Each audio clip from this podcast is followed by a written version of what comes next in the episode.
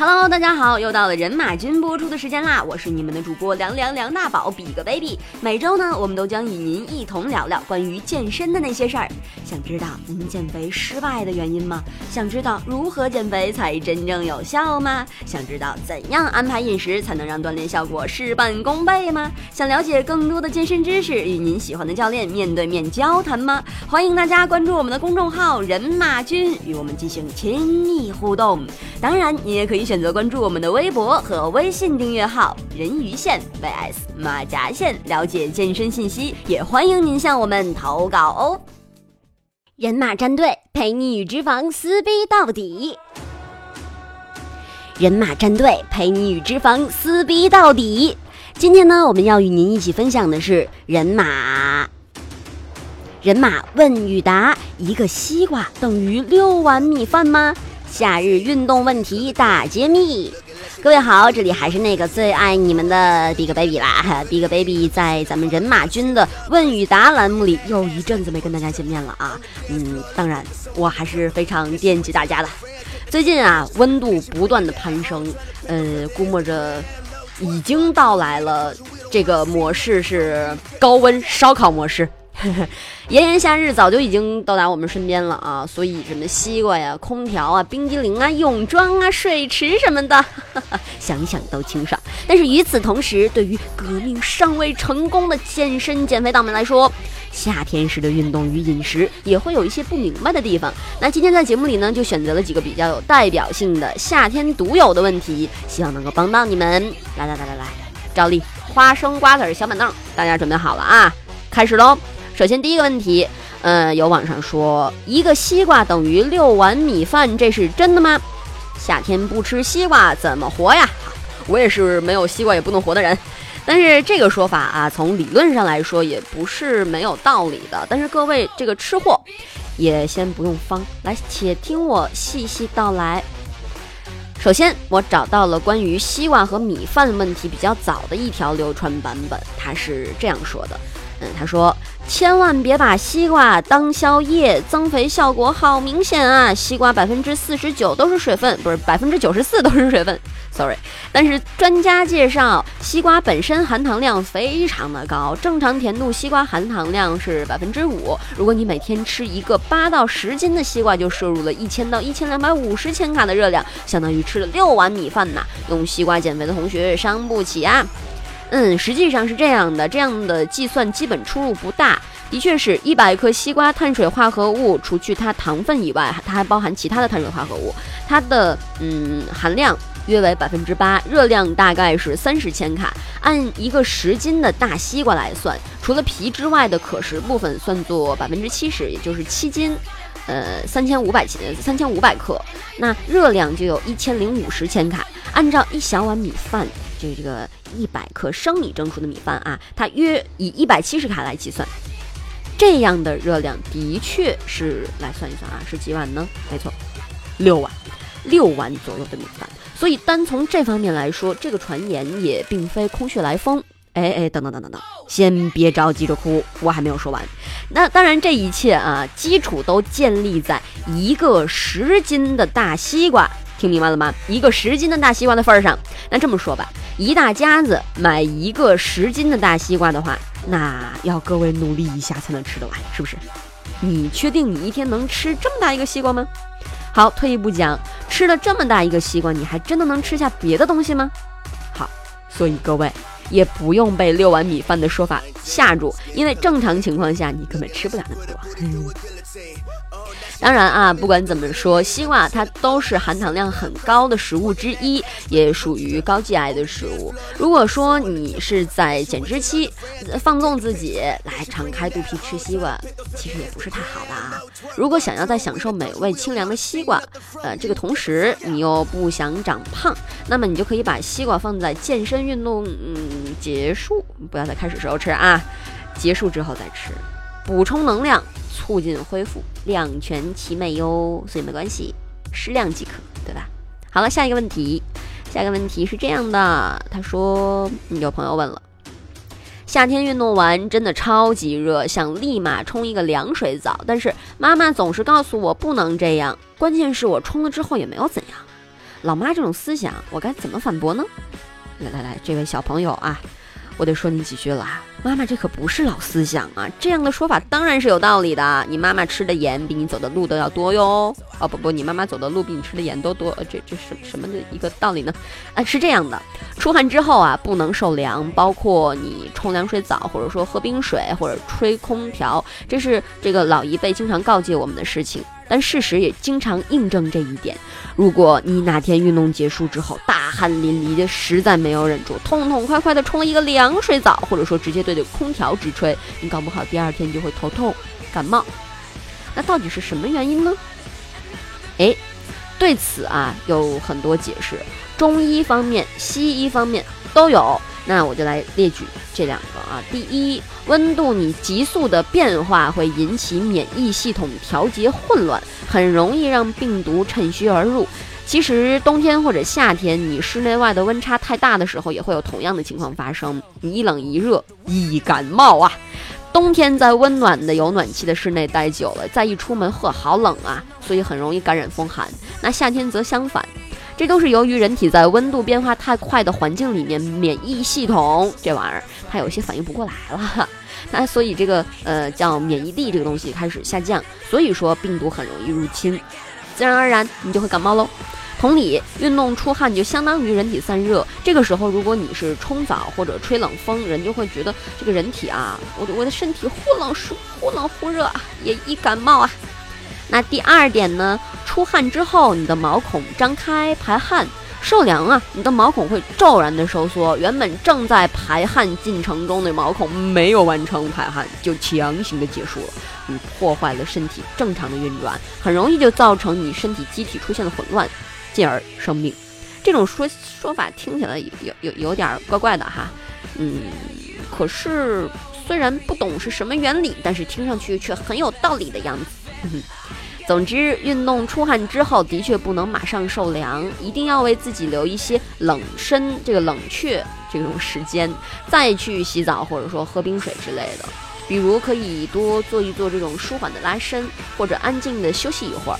那至于提问的这位朋友说你没有怎么样，嗯，我只想说不要抱什么侥幸心理吧。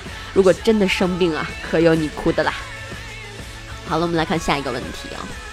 有朋友问说：“嗯，不知道是不是因为天气热的缘故，最近每次运动的时候都会觉得头晕、头痛，有好几次差点坚持不下来了，但还是咬牙继续了。下一次该怎样避免这种情况呢？”我想提醒的是，这种情况你千万不能掉以轻心，在高温天气里运动的时候，一定要提防中暑，极端情况下还有可能出现更加严重的病症。俗话说得好。冬练三九，夏练三伏，这是提醒人们，不管在外界环境多么艰苦的这这个这个条条件下，都要坚持勤学苦练。你看，说到这儿我就有点心虚了啊！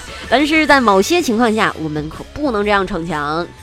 一般情况下，我们人体的体温在三十七摄氏度左右。运动的时候，这个温度会有所上升。一旦达到了三十九或四十摄氏度的时候，你的大脑就会下达指令，让你的身体肌肉减慢运动的速率，并且伴随着疲劳感。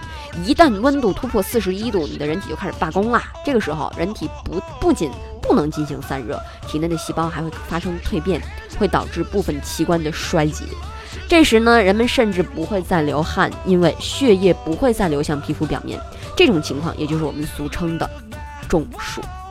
而在高温天气运动，这样的情况就无疑是火上浇油，让原本就热的人体温度再加上一层热，这热度，我天哪，中暑的几率可会高出很多哟。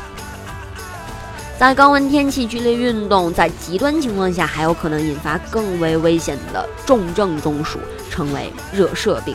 热射病也称为热休克、热痉挛。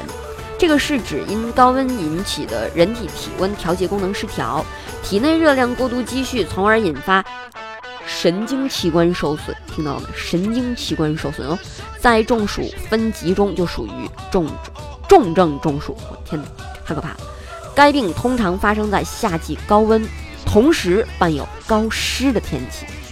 热射病的患者呢，会出现局部肌肉痉挛、高热、无汗、口干、昏迷、血压升高、咳嗽、哮喘、呼吸困难，甚至呼吸衰竭等情况，是中暑最严重的一种类型。在高温条件下进行体力活动，更为可能引发这种严重中暑。如果不得到及时妥善的救治，死亡率高达百分之四十啊百分之五十。好。在以上这么一大段非常严肃的数据显示、数据表达中，大家可以听得出来，我也不是在吓唬你。当然，也不是说好了夏天到了很热啊，我们就不要运动啦。不不不不不，我们不要放弃运动。我只是想提醒各位，高温运动时一定要注意自己的身体反应。如果你一旦出现了头晕、头痛、浑身无力等不适的情况的时候啊，这个时候要立即休息降温。不要逞强，不要强撑。当然呢，你也要选择在比较凉爽、通风的环境下进行运动，这样能够比较有效的避免中暑情况的发生。我们运动啊，是为了有更好的身体。如果说你因为运动而使你的身体健康受到了伤害，这其实是一个本末倒置的这样的一个情况。对，好，我非常官官方的解释完了啊，我们来看下一个问题。嗯。有朋友问了，说在夏天晨跑比较好还是夜跑比较好嘞？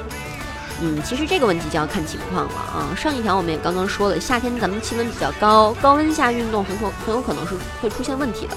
于是相对凉爽一点的早晨跟晚上就是比较明智的选择。嗯，好聪明呀！其实，嗯，也不是说是夏天。也有很多人在纠结这两种跑步时间到底是哪个好。那今天我就举举几个例子啊，为大家分析一下。首先，对于入门者，夜跑比晨跑更容易坚持，毕竟这个早起这件事情对于。像我这样总是被床绑架的，啊是吧？就就就叫还未形成好习惯的新手们而言，不小心暴露自己了，实在是很难逾越的一座大山啊！从夜跑下手会比较容易。其次，夜跑对于睡眠有有一些益处，有助于熬夜党们。不在睡前还抱着手机玩不停啊，作息时间也会慢慢的调整过来。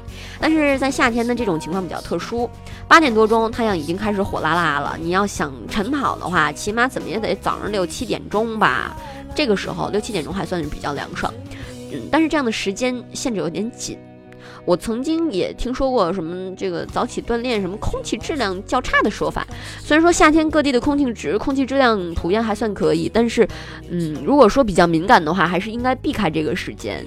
嗯，同时夜跑啊，如果说回来比较晚，大家会遇到不知如何补充的问题啊。补充我们的机体所需的各种能量，也就是吃吃吧。好像时间真的有些晚了，吃了不好消化。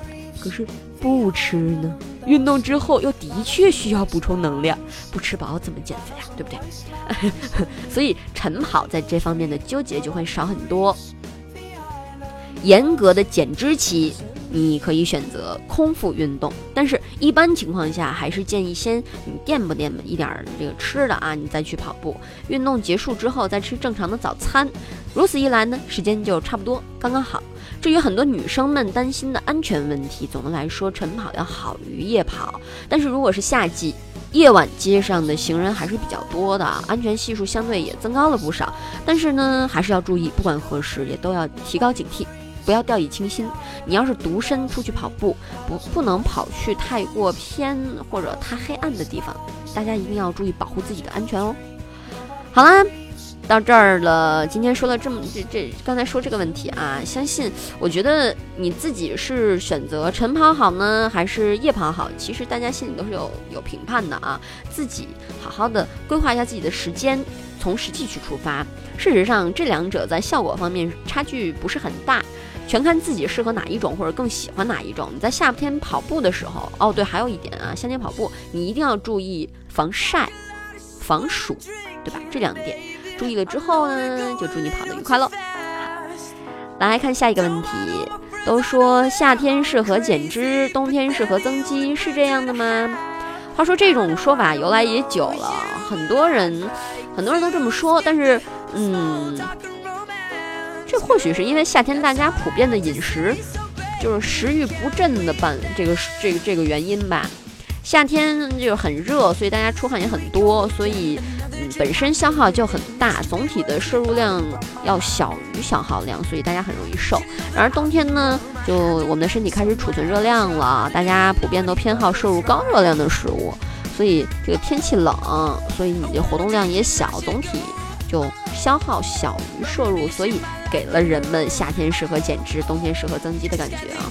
但事实上啊，想要减脂或者想要增肌，完全可以不用考虑季节，只需要调整训练和饮食这两大要点，符合减脂或者说符合增肌的消耗摄入要求，哎，嗯，差不多就可以得到目的。简单来说呢，增肌需要的是适宜的训练、足量的摄入补充，而减脂则是要遵循消耗大于摄入的原则。